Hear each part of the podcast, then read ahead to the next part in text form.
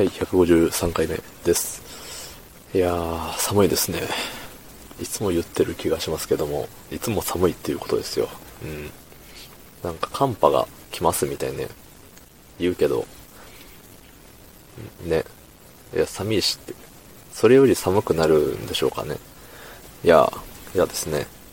えっ、と、昨日の配信でね、あのーコメントいただきましたので、えー読ませていただきたいと思います。えー白雪さんからですね、えー久しぶりですね。はい。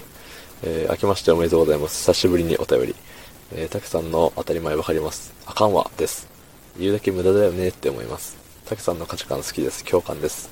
えー私も頑張って生きる。毎日配信ありがとうございます。ゆっくり聞きたいと思います。ということでね。はい。いや、ありがとうございます。本当に。ね、お久しぶりですね。うん。元気でしたか？うん。あんま元気じゃなかったような気もしちゃいますけどね。久しぶりの人見ると。うん。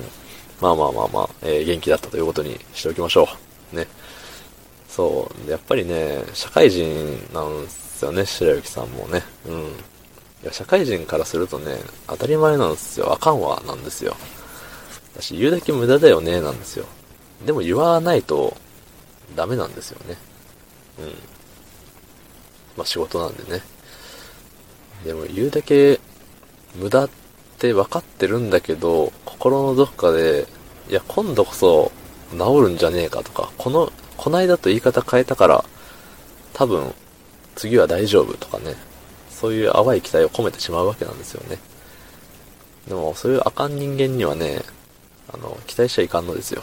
うん。なんか、あのね、人を見捨てるみたいなことはあんましたくないですし、進めることもしたくないんですけど、やっぱりね、中にはね、いるんですよね。あの切り捨てごめんをしなければいけない人間が。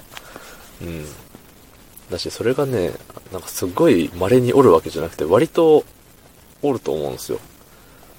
うん。だからね、その見極めが大事ですよね。うん。すごい遡るのであれば、面接の段階で、そのね、バイトの子とかだったらね、面接の段階で、あ、こいつ言っても聞かんやつなんじゃねっていうのを見極めて、あの、どんだけいい条件だったとしても、お前はダメだっつって、ね、切れるようになれたらいいんですけどね。難しいですよね。うん。いや、まあ僕の価値観をね、あの、好きですって言ってくれて、いや、ありがたいですね。まあ、多分僕は、あれなんですよ。変なんですよ。変なのかな？普通なのかな？わかんないけど、結構、あの、変わったものの見方をしている気がするので、まあ普通の、なんだろうね。普通のものを見ても普通じゃないっていう見方をしたがるんですよ。あの、中二病を引きずってますので。普通じゃ嫌だっつってね。うん。まあ、白雪さんも頑張って生きてください。うん。僕も、あの、頑張ってはないけど生きてますんで。ええ。でね、まあ、なんだろうね。まあ、人と人なんでね。結局は、あれですよ。何でもね、人と人なんでねとか言えば収まるんですよ。うん。あの、何でも収めれる言葉っていくつかあると思うんですよ。この、対人であれば、いや、人と人なんでねって言えば終わりだし、うん。なんか、他にもね、まあ、使い時があるかわかんないんですけど、愛ゆえにって言ったら大体収まるんですよ。うん。あの愛ゆえに寝坊してしまいましたとか言っても、なんやかんや巡り巡って収まるんですよ。どういう意味やねんって言われるかもしれないですけど、いや、ちょっと愛深きゆえに、あのーね、寝てしまいましたと。うん。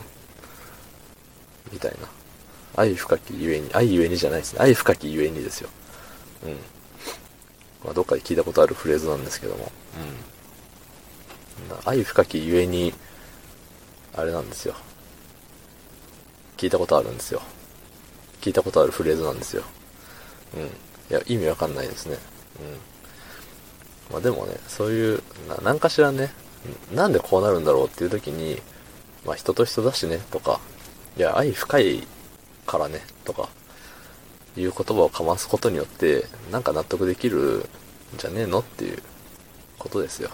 うん。まあ、納得できないことの方が世の中多いですけどね。